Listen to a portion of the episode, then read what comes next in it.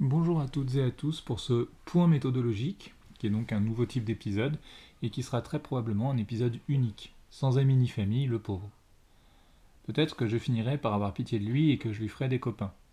L'épisode sera donc assez nu, assez technique et peut-être moins intéressant que les autres, mais si vous vous intéressez au rôle de la culture et à son sens du point de vue de l'activité de l'entendement, en philosophie ou par curiosité personnelle, alors cet épisode pourrait vous intéresser en ce qu'il aborde ce que Ernst Cassirer appelle le vrai royaume de l'infini de l'esprit en l'être humain, c'est-à-dire le mythe. Je vais donc faire un peu de méthodologie et vous aider à comprendre ce qui est à l'œuvre lorsque je parle du mythe. Cela étant dit, notez bien que c'est un petit épisode très technique, sans doute dense, un peu abondant en bibliographie donné au fil de son usage. Je vais m'appuyer sur ce que j'ai fait dans les hors-séries puisqu'il s'agit de la méthodologie et du but de ce type d'épisode, donc des épisodes hors série en particulier. Je souhaite vous parler de l'identité du contenu recouvert par moi dans mon usage du mot mythe. Nous allons avoir trois parties pour découper ça grossièrement. Une première partie qui parle de l'esthético-formel que je vais présenter, une deuxième partie sur l'intentionnalité dans le mythe, et une dernière partie sur le criticisme de la culture. Vous noterez sans doute que la présence d'un plan est aussi une caractéristique de la forme particulière de cet épisode. Alors on est parti. Donc première partie, la question du mutos et de l'esthético-formel. Tout d'abord, et pour faire un point d'étymologie, ce qui est toujours instructif en philosophie, le mot mythe dérive du grec mutos, puisque le y français dérive soudain d'un upsilon grec. Le terme mutos ou mutos s'oppose traditionnellement en philosophie au terme logos. J'évoque le format terminologique de l'opposition lorsque je vous parle, trop rapidement, de Clémence Ramnou ci-après. Si vous cherchez une définition du mot mutos sur Internet, vous allez trouver beaucoup de choses assez variables, précisément puisque l'hémisphère du mutos, dans la tradition épistémologique, est peu, voire pas du tout pris au sérieux. Il faut prendre le dictionnaire de philosophie, le Lalande, pour trouver une définition qui, bon, sans être satisfaisante non plus, ne fait pas correspondre le mutos avec des manifestations d'un type enfantillage. Vous allez voir que ce n'est pas non plus le critère d'un sérieux écrasant. Déjà, mutos, le terme mutos n'est pas référencé, mais pas logos non plus. Donc ce n'est pas euh, quelque chose qui soit en sa défaveur. Et il nous faut prendre le mythe, la définition du mot mythe, tel qu'il a été en définitive institué par Platon. Il y a trois entrées. La première concerne directement le sens quasi littéraire ou esthétique du mythe. C'est ce qui est curieux dans un dictionnaire de philosophie. Et c'est notamment le deuxième, la, euh, euh, la, deuxième entrée pardon, de laquelle je vais partir ici. Je cite exposition d'une idée ou d'une doctrine sous une forme volontairement poétique et narrative, où l'imagination se donne carrière et mêle ses fantaisies aux vérités sous-jacentes. Donc on est page 665 pour celles qui ont le Lalande à la maison. Le mythe platonicien de la caverne est cité comme exemple. Nous sommes très proches de ce que Kant appelle les caprices et les pieuses chimères de la raison dans sa lettre à Marcus Herz du 21 février 1772. Donc ça, se retrouve en Pléiade pour ceux qui ont Kant dans la Pléiade. On voit donc que la manière de penser conforme au mythe, et dont provient instinctivement le mythe dans la raison humaine, que ce soit chez Kant au XVIIIe siècle ou chez Lalande au XXe siècle, a quelque chose à voir avec les fantaisies, qui travestissent volontairement la pensée par la poésie ou la narration. Et on le voit bien, c'est forcément une mauvaise chose ou un appauvrissement de la pensée. Cette condescendance ne vous rappelle-t-elle rien? Bon, avant de répondre à cette petite question, je tiens à mettre en avant une autrice extrêmement importante et aujourd'hui trop laissée en arrière, comme souvent. Euh, elle est notamment laissée sur le côté euh, dans l'ombre de celui qui a encouragé son essor, et dont d'ailleurs celui que je ne nomme pas, qui ne m'intéresse pas, euh, dont je ne pense aucun bien en scientifique, ou alors vraiment très peu je parle d'elle parce que euh, dans son article l'encyclopédia dans son article du Mutos euh, dans l'encyclopédia Universalis, c'est à mon sens la meilleure ressource, la meilleure occurrence pour définir le mythe aujourd'hui. Donc il s'agit de Clémence Ramnou que j'ai évoqué tout à l'heure, qui est une penseuse de premier ordre, philologue, philosophe et spécialiste de la philosophie du mythe, performante comme aucune autre personne en France au XXe siècle. Et j'insiste. Alors, vous m'objecteriez sans doute Lévi-Strauss ou euh, Georges Numézil, et je vous répondrai par un sourire énigmatique avant de reprendre l'exposition des apports essentiels de Clémence Ramnou, à la réception notamment du philosophe Héraclite, donc c'est un présocratique, dans la constitution de la pensée occidentale telle que nous la pratiquons encore aujourd'hui. Elle fait dans cet article donc du mythe, sur le mythe, dans l'Encyclopédia Universalis, un traitement brillant de la relation mutos-logos et des spécificités du mutos vis-à-vis d'un logos avec lequel il travaille nécessairement. Ça, c'est un apport décisif de la part de Clémence Ramnou pour la pensée philosophique française. Bon, alors donc je disais, euh, cette condescendance ne vous rappelle-t-elle rien? Moi, elle me rappelle la condescendance pour les sciences humaines, euh, qui vient de cette espèce de mépris satisfait des sciences exactes. Dans le discours de mes parents, par exemple, il fallait aller en filière scientifique pour avoir un avenir euh, scolaire ou universitaire. C'était complètement idiot, bien sûr, et ça l'est encore de considérer que les mathématiques donnent une méthode plus rigoureuse ou plus efficace que la philosophie ou l'analyse littéraire. Les deux disciplines sont des modes de décomposition et d'interprétation d'unités de sens, de quantité pour les mathématiques, de qualité pour la philosophie. Les deux champs se recoupent sur la méthode, et bien des points euh, de cette espèce d'aveuglement procèdent du fait qu'on considère intuitivement que la qualité est quelque chose de très subjectif et la quantité est quelque chose de tout à fait objectif. Le mythe n'est pas l'espace des fantaisies, pas plus qu'il n'est celui euh, de caprice. Le mythe est un type de rationalité, ni moins performant, ni moins exhaustif, et surtout non moins capable de produire du cosmos que ne l'est la logique. Ce que l'on fait généralement, donc on fait généralement dériver la logique du logos. Je ne peux pas consacrer le temps nécessaire à l'exposition de la tradition du logos, qui se traduit notamment par le langage ou le discours. Quand on parle de euh, quelque chose logique, c'est la logique de cette, de cette chose-là. C'est donc le discours ou l'énoncé de cette chose-là. Le logos, la tradition du logos commence sans doute avec le pratique parménide pour la tradition occidentale. Je ne, peux, je ne, le peux pas parce que précisément le logos jouit de ses lettres de noblesse depuis plus de deux millénaires et demi. Je vais donc conclure sur ce point sans faire durer indéfiniment le suspense. Dans l'ouvrage à paraître aux éditions Hermann fin mars dont j'ai déjà pu parler, je propose une démonstration assez novatrice, mais qui tient sur le plan logique justement. À partir du logique et avec les arguments du logique, je démontre qu'il existe autre chose que le logique. Je propose de reprendre une expression de Kant qui est devenue tout à fait canonique et qui dérive de deux auteurs qui lui sont antérieurs, c'est l'expression d'un régime logico-formel à la raison. Alors la notion de régime est capitale et chez Kant, elle est déjà identifiée, mais elle ne va pas aussi loin que ce que fera un autre philosophe contemporain de Kant qui va développer une dimension de Kant. Pour faire vraiment simple, c'est ce que c'est donc le, le logico-formel, c'est ce que Heidegger appelle plus tard l'intelligence calculatrice. La pensée logico-formelle est un principe de constitution de la pensée par continuité d'unités logiques, déductives et causales. Tant qu'il n'y a pas de contradiction logique dans le chaînage, alors l'édifice du savoir peut s'élaborer et la base paradigmatique de cette activité logico-formelle provient du régime logique de l'activité synthétique a priori de l'entendement. Jusque-là, je ne propose rien de nouveau, mais en fait, à parler très exactement, je ne propose rien de nouveau du tout. Je mets simplement des mots sur quelque chose qui existait déjà avant, et dont je me suis contenté d'identifier l'unité formelle dans la mutabilité matérielle. C'est d'ailleurs ce que j'avais déjà fait lors de ma thèse, mais c'était alors sur un objet culturel polymorphe. Ce dont je parle en sous-main ici est donc un régime sensible qui part de l'imagination et qui dérive de ce dont l'imagination est la matérialisation. Et ce régime n'est ni moins rigoureux ni moins structuré, c'est l'esthético-formel. Le mythe, ou pour reprendre l'expression de Blumenberg, la raison du mythe, au sens de la rationalité qui s'exprime dans le mythe, est l'espace épistémique de l'activité esthético-formelle de l'individu. Imagination, analogie, pensée cumulative, contradiction résolue dans la superposition de leurs potentialités, valence plutôt que vérité, euh, mémoire des intentionnalités éprouvées, etc. Le mutos n'est pas une plaisanterie ou un enfantillage. Le mutos, le mythe, pris comme faculté de l'esprit, a produit d'immenses civilisations et a longtemps, longtemps constitué la seule source d'élaboration des conditions téléologiques de l'humanité. Ce que nous identifions aujourd'hui depuis le panélisme en fait qui est métaphysique comme étant logos est par exemple complètement absent de certaines civilisations antiques fondamentales qui sont antérieures à l'ère panhellénistique.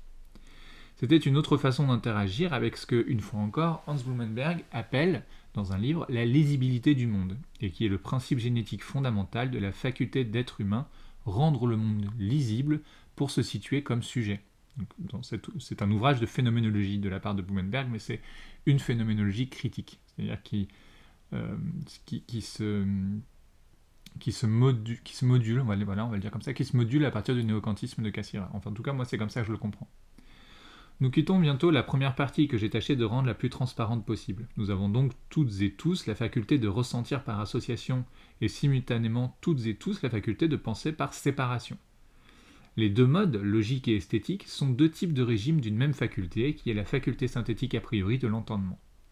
Je ne peux hélas pas faire un cours détaillé sur Kant à ce stade des podcasts, parce qu'en plus c'est même pas Kant, c'est juste un élément fondamental de la pensée de Kant, mais il faudrait bien que je le fasse un jour, et peut-être que je le ferai un jour.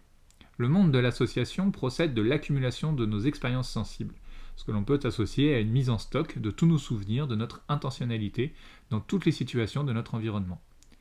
Je vous rappelle donc que pour la phénoménologie, il existe l'intentionnalité. L'intentionnalité, c'est ce qui singularise les modes de l'expérience de tout rapport au réel, par un individu en particulier, et que personne d'autre que cet individu ne peut faire du monde l'expérience telle qu'il l'a fait lui. Si vous êtes membre d'une fratrie, par exemple, vous êtes le seul membre de cette fratrie à vivre les rapports relationnels esthétiques et affectifs depuis la place qui est la vôtre. Vous avez, vos frères et vous, vos frères et sœurs et vous, la même expérience de la fratrie, mais chacun et chacune d'entre vous fait une expérience différente de la même expérience catégorielle. Bien le mode de l'association, le régime esthético-formel, est ce faisant éminemment constitué de notre subjectivité propre. Quand vous êtes dans votre fratrie, c'est votre, expérience subjective de la fratrie dont il est question. Personne d'autre que nous ne peut penser comme nous pensons dans ce domaine. Il n'y a personne d'autre que nous qui peut écrire de la poésie comme nous décidons de l'écrire. Le régime logico-formel est au contraire bien plus favorable à l'objectivation et à la tension vers l'universalisation de nos énoncés. C'est en quoi il est d'ailleurs si familier des discours scientifiques. Alors j'espère vraiment être parvenu à rendre ces points de nuance compréhensibles et à vous proposer une compréhension du mythe qui ne soit plus de l'ordre de l'à peu près et du n'importe quoi. Le mythe, c'est l'expérience du sujet dans un monde universalisable.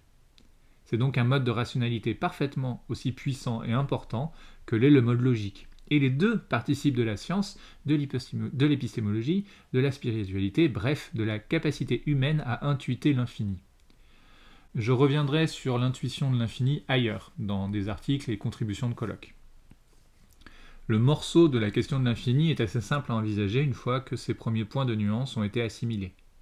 Alors pour le dire ici comme une sorte de bande-annonce, notre capacité à intuiter l'infini à partir de nos aptitudes déterminées par leur propre finitude c'est le remplissage qui est l'activité de l'imagination. L'imagination n'est rien d'autre que notre intuition de l'infini. Et nous ne pouvons faire mieux que d'avoir de celui-ci, de l'infini, une intuition, puisque nos esprits comme notre corporéité sont finis. Notre imagination sur un objet, c'est notre capacité à lâcher l'infini sur cet objet. Alors, la deuxième partie de, cet épisode de méthodologie, les matérialisations des différentes façons de vivre l'expérience du mythe. Revenons maintenant aux exemples de mes hors-séries, à partir desquels je vais tâcher d'illustrer un peu tout ça et les critères méthodologiques qui sous-tendent la chaîne de podcast. Nous avons vu le mythe au cinéma dans un contexte particulier et restreint. Je reviendrai sur une autre façon d'aborder le mythe au cinéma dans le troisième épisode des hors-séries, avec le film de Guy sur le roi Arthur, King Arthur's Legend of the Sword, paru en 2017. Nous verrons plusieurs des raisons pour lesquelles ce film est l'une des plus brillantes manifestations du mythe à notre époque, et pourquoi ce film, à mon sens, ouvre quelque chose. Lorsqu'il est question de mythe, tout le monde donne à son expérience des possibilités qui lui sont propres et qui finalement parlent plus de la personne en question que de la nature du mythe. Par exemple, si je vous demandais de me parler d'un mythe au cinéma, je ne doute pas que vos réponses seraient très variées. Certaines personnes me parleraient de récits mythiques, comme par exemple la trilogie des Percy Jackson, euh, le film Groupie Alert Troy de 2004, ou bien Le Clash des Titans, Immortel, Les Dieux d'Égypte, la liste est longue de tous ces films formidables que l'on appelle avec ironie la mythologie caviar américaine. En un sens, il y a de la part des mythologues et des mythographes un mépris pour ces films à grosse production, qui n'est d'ailleurs pas sans rappeler la condescendance des scientifiques pour les sciences humaines. On pourrait intégrer dans ces listes des choses comme des différentes versions de Beowulf, ou des choses beaucoup plus ludiques comme le 13e guerrier ou le 7e fils. Il est parfois difficile pour les réalisateurs de réussir à ne pas glisser un petit drapeau américain quelque part. D'autres personnes partiraient plutôt sur des films comme Légion, avec un 3 à la place du E, Gabriel, Exodus, que j'ai déjà évoqué dans le premier épisode du cycle 1, Noah, Babylone AD, autrement dit, tous les films dont les supports narratifs sont explicitement bibliques, incluant des films avec Nicolas Cage, oui, c'est un genre en soi, comme Season of the Witch ou The Last Witch Hunter avec Vin Diesel. Tout ce qui manie du matériel mythologito-biblique en somme, de façon fidèle ou de façon poétique, peut être rangé dans cette catégorie.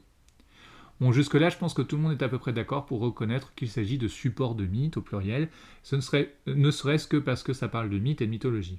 On peut refuser que des films avec Vin Diesel soient des supports de mythes et retomber dans des fantasmes assez snobs, selon lesquels un blockbuster ne peut pas être intellectuellement valable ou reconnu comme un objet en soi. À celles qui s'obstinent dans ce type d'opinion, je vous assure que les textes qui ont survécu à presque trois millénaires d'aléas médiatiques n'étaient pas faits uniquement pour croupir dans des bibliothèques d'or et de marbre. Autrement dit, l'Iliade et l'Odyssée, et peut-être même en particulier dans les versions qui sont arrivées jusqu'à nous, sont les blockbusters de l'époque. On pourrait penser à une troisième catégorie incluant des films issus de la Terre du Milieu et de tous les films adaptés de la littérature qui dérivent de Tolkien, mais avec aussi des films comme The Sorcerer's Apprentice, sorti en 2010, les Harry Potter et la suite beaucoup plus bancale des Fantastic Beasts. J'ouvrirai alors une quatrième catégorie, euh, avec le très anthologique film The Never Ending Story, ou en français L'Histoire sans fin, sorti en 1984 de Wolfgang Petersen. Ce film est évidemment un mythe en soi, c'est-à-dire que ça raconte une histoire mythique, mais c'est aussi un mythe à l'échelle du cinéma. Et dans ma génération, au moins, un grand nombre de gens ont souffert de la mort d'Artax, n'ont pas compris son désir de morbide de rester dans le marécage de la mélancolie, où le sable mouvant l'engloutit, les cris d'Atreyu l'encourageant à sortir, les encouragements de Bastien, le temps incarné en gros loup monstrueux qui dévore, hein, qui était en fait, quand on prend du recul et on regarde comme un adulte, une espèce de grosse marionnette, et bien sûr Falcor le dragon qui ressemble tout de même drôlement à un gros chien blanc. Si ce texte rituel, donc l'histoire sans fin, vous parle, vous voyez bien ce que c'est qu'un mythe. C'est une étape de l'intentionnalité qui se cristallise dans une expérience spécifique. C'est donc un espace universel de définition du sujet, du rapport de chaque individu à sa position et à son devenir de sujet. Tout à l'heure, je vous parlerai des éléments constitutifs du mythe dans les structures culturelles. On pourrait dire aussi que le cinéma classique, les films classiques, hein, le cinéma des années 50, sont les éléments d'un nouveau support mythique, et les films de certains réalisateurs de ces années-là, même 40 ou 50, sont des mythes, et ont influencé le cinéma qui vient après. C'est le glissement catégoriel que me permet de faire l'histoire sans fin. Les westerns spaghetti, par le truchement de leur genre, sont ou seraient une cinquième catégorie de l'acception cinématographique du mythe, avec des occurrences très récentes comme Appaloosa en 2008 ou même The Last Samurai en 2003 et Hidalgo en 2004. Ces trois films, là, ces trois derniers films, dérivent du genre du western, mais ne sont pas à proprement parler des westerns. Mais ce sont les mêmes codes esthétiques et formels. Je pourrais faire aussi un, acte très militant en affirmant une sixième catégorie qui, euh, je pense, euh, générerait des syncopes en série euh, auprès de la, critique des cahiers du cinéma. Euh, mais je fais, euh, j'affirme euh, cette sixième catégorie, sans la démontrer parce que je n'ai pas le temps, c'est pas l'objet ici. Ce serait la catégorie mythique, donc des Fast and Furious par exemple. Bon, revenons aux épisodes hors série. Un contexte particulier donc à ma présentation du rapport de Black Panther au mythe cinématographique, parce que j'ai très volontairement pris la singularité du deuxième opus des Black Panther, arraché à son homogénéité mythodynamique, qui est la fresque intégrale des films Marvel en général, et à l'arc propre au Wakanda en particulier. Si l'on accepte les séries télévisées, les plateformes de streaming et les James Bond, qui alignent tout de même 25 films en une soixantaine d'années, sur le matériau filmique, l'entreprise Marvel est unique et constitue une prouesse inégalée. Même les versions longues des deux trilogies de Peter Jackson, devenues des classiques de l'univers de Tolkien, n'alignent pas un quota d'or susceptible d'approcher l'immensité narrative du Marvel Odysséen. C'est donc un aspect de Black Panther que j'ai volontairement écarté lorsque j'ai traité dans le premier épisode euh, hors série euh, le, cas du Black Panther 2, que son rapport direct à sa fresque mythique. Et les objets saisis dans le film l'étaient dans une optique assez proche de la méthode de la littérature comparée, par exemple, qui, qui restreignait consciemment l'optique de l'usage d'un film. Notez bien que cette capacité à prendre un phénomène quel qu'il soit pour l'analyser selon un critère particulier sans prendre en compte l'ensemble de ses retombées historiques, intellectuelles ou esthétiques procède en philosophie d'une méthode épistémologique que l'on appelle la philosophie analytique. À ce type de posture, en méthode comme en contenu, s'oppose ce qu'on appelle la philosophie continentale. Prendre un objet, donc, pour un seul de ses aspects, c'est de la philosophie analytique. J'assume pleinement cet usage particulier, ponctuel, dans ce contexte exact, même si je suis traditionnellement plus proche de la philosophie continentale, qui s'emparant d'un objet étudie le plus grand nombre de liens logiques et génétiques avec le reste de l'ensemble épistémologique ou culturel, ce qu'on appelle aussi l'histoire des idées.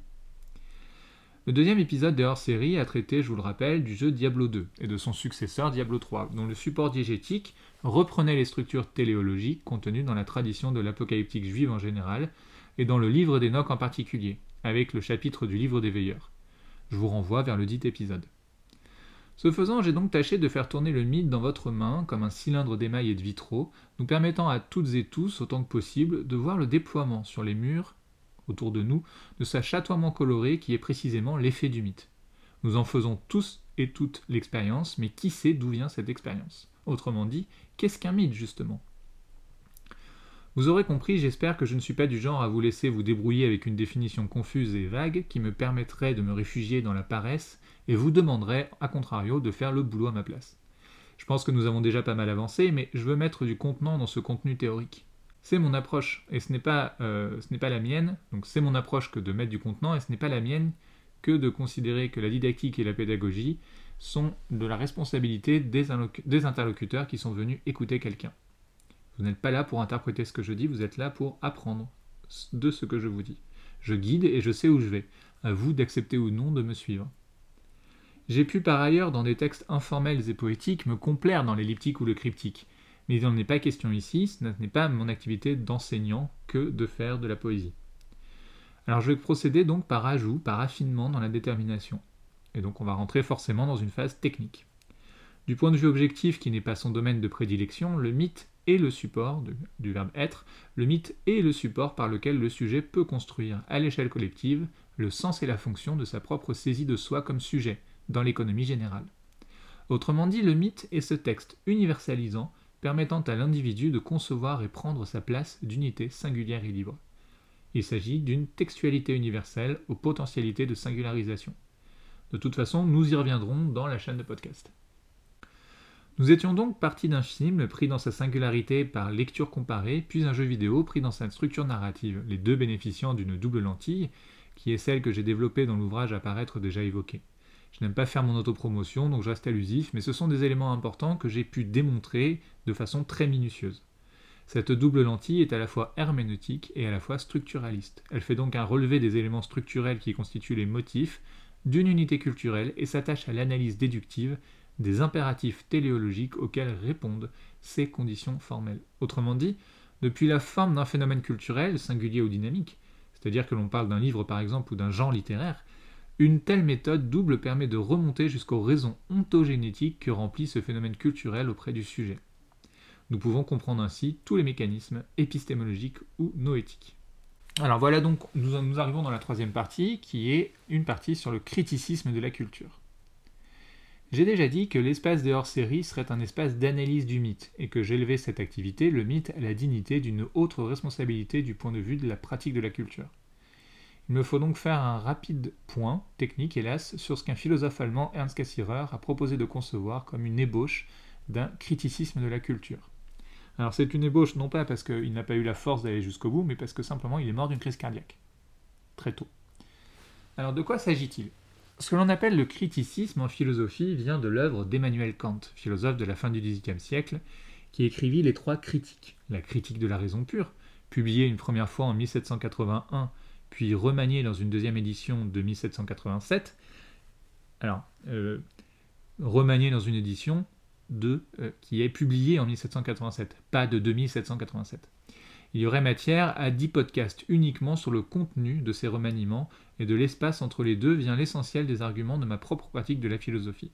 Il y a une énorme... Ce ne sont pas des ambiguïtés, mais ce sont des, des, variations du discours kantien qui changent beaucoup de choses, beaucoup, beaucoup de choses. Il a, eu des, il a fait des renoncements, et il a fait des avancées. Et eh bien, parmi ces renoncements et ces avancées, toutes ne sont pas traitées au même régime, euh, ni dans l'une catégorie ni dans l'autre catégorie, par une certaine tradition philosophique qu'on appelle les néo-kantiens de Marbourg. Donc, 1781 puis 1787 pour la critique de la raison pure, critique de la raison pratique publiée en 1788, et enfin critique de la faculté de juger publiée en 1790. C'est très bien, c'est linéaire, pas vraiment. Si l'on y adjoint les fondements de la métaphysique des mœurs parus en 1785, donc entre les deux éditions de la critique de la raison pure, et si on ajoute à cela aussi, c'est plus discutable, mais moi je tâcherai dans mon activité de chercheur en philosophie de le justifier tout au long de ma vie, l'ouvrage La religion dans les limites de la simple raison, paru en 1793. On a globalement les textes essentiels du criticisme. Alors en fait, il faudrait ajouter d'autres, euh, avec les prolégomènes euh, euh, pour toute métaphysique future. Enfin, en fait, il faudra en ajouter d'autres. il faudrait globalement intégrer l'essentiel des travaux de Kant et notamment son, activité épistolaire très riche. Euh, mais on a là les textes qui permettent d'avoir ce que c'est qu'à peu près le criticisme. D'accord, ok, on a les textes, mais qu'est-ce que c'est que le criticisme? Alors pour parler en termes contemporains, ce qui est une anachronie pas possible, le criticisme est une méthode analytique et déconstructivisme extrêmement rigoureuse qui aborde la philosophie selon une logique dite géométrique et qui donc se fonde sur euh, les énoncés. Alors si je fais simple, hein, cette logique géométrique, c'est l'ancêtre de la terminologie pour dire logico-formel. Les énoncés philosophiques doivent se suivre géométriquement, de façon exacte, sans espace ni discontinuité entre les liens logiques. Il ne peut y avoir aucun sous-entendu, aucun sens de pensée, aucune association non explicite entre les termes, et tout édifice de la pensée mène, depuis la fondation de la critique de la raison pure, aux théories de la connaissance. Tout régime de l'expérience, que celle-ci soit esthétique, sensible, éthique, morale, ou de l'ordre de la raison, tout régime de l'expérience est une édification du sujet au travers de son usage, de son propre usage de la connaissance, de la connaissance objective et de la connaissance de soi. On voit ainsi comment un Sigmund Freud, par exemple, a pu tirer bénéfice de l'intervention de Kant dans l'histoire de la philosophie. Le sujet humain est un sujet connaissant, et des conditions de formation de ces connaissances, on peut déduire la forme de cet être et de son activité pensante. Ernst Cassirer propose d'aller plus loin et promeut une forme de philosophie que l'on peut par certains aspects associer à un constructivisme. Il s'agit de considérer que le monde est une construction de l'activité de la conscience. Et il rejoint en cela un anti-kantien très célèbre, enfin un anti-post-kantien très célèbre, disons, c'est Arthur Schopenhauer. Et de la posture très paradoxale et brillante de Schopenhauer jaillit probablement la possibilité de la singularité incroyable d'un Nietzsche dont Schopenhauer a été le maître. Dans l'un des ouvrages majeurs de Cassirer, La philosophie des formes symboliques, paru en trois volumes, il cherche à établir l'inventaire génétique de ce qu'il appelle les universaux de l'esprit.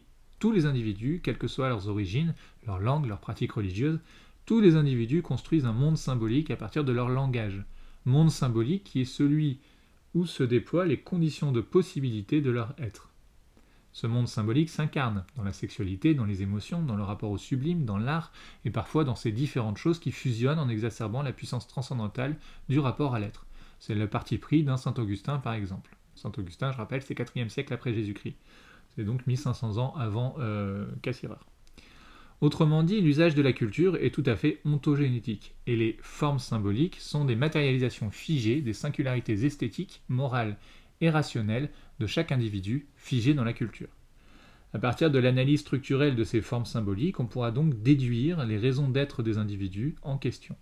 Hans Blumenberg va plus loin en proposant d'expliquer pourquoi et comment les individus s'emparent de ces formes symboliques, pourquoi est-ce que telle forme symbolique va marquer particulièrement telle personne, par exemple, ou telle, alors si on ne parle pas de personne, on va parler de tel être en construction, euh, et donc, euh, quand ils s'emparent de ces formes symboliques qui leur préexistent, ils répondent à une économie fondamentale dans laquelle Blumenbach propose de voir la naissance de la conscience précisément sous et dans la forme de la nécessité du mythe.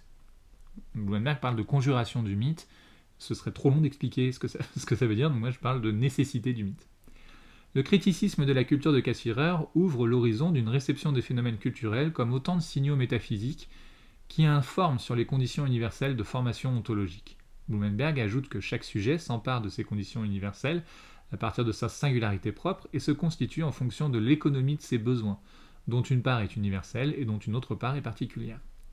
On tape donc dans les formes symboliques comme, euh, comme dans un puits, et les éléments culturels qui nous sont antérieurs constituent ce puits, pour construire notre propre réponse à l'angoisse existentielle. Je reviendrai certainement là-dessus dans un épisode sur ce que j'ai appelé ailleurs le principe d'ambivalence entre jouissance de l'angoisse et jouissance de la liberté. C'est de cette façon, toujours selon Blumenberg, que nous utilisons ce que l'on pourrait appeler en bon petit sociologue le capital culturel qui nous est accessible afin de faire face aux épreuves rencontrées dans notre existence. Traumatisme au pluriel, oppression systémique au pluriel, rapport amoureux, exploration de la sexualité, compréhension de soi, nous avons besoin de matériaux culturels pour construire des réponses et des compensations aux différentes épreuves psychologiques et intellectuelles qui ponctue notre euh, effroi de, l'expérience du monde. C'est d'ailleurs pour ça que le capitalisme tolère l'école mais cherche à restreindre son efficacité au maximum. Il veut produire des rouages, non des êtres capables de encaisser l'effroi. C'est l'aliénation d'ailleurs dont parle Karl Marx et dont je parlerai dans l'épisode sur le mal en politique. Vous constaterez que dans toute période où le capitalisme glisse vers le fascisme, qui est notre période actuelle, avec une permissivité flagrante pour les agissements et les discours de l'extrême droite, qui est très favorable à l'oppression des classes sociales basses par les classes sociales hautes, le rapport à la connaissance est l'une des premières victimes. Car la connaissance dote de culture, et la culture permet aux individus de savoir qui ils sont et de se construire au travers de formes complexes. Voilà en quelques mots ce qu'est le mythe et pourquoi il est tellement important. Je vous souhaite à tous et à toutes une bonne semaine.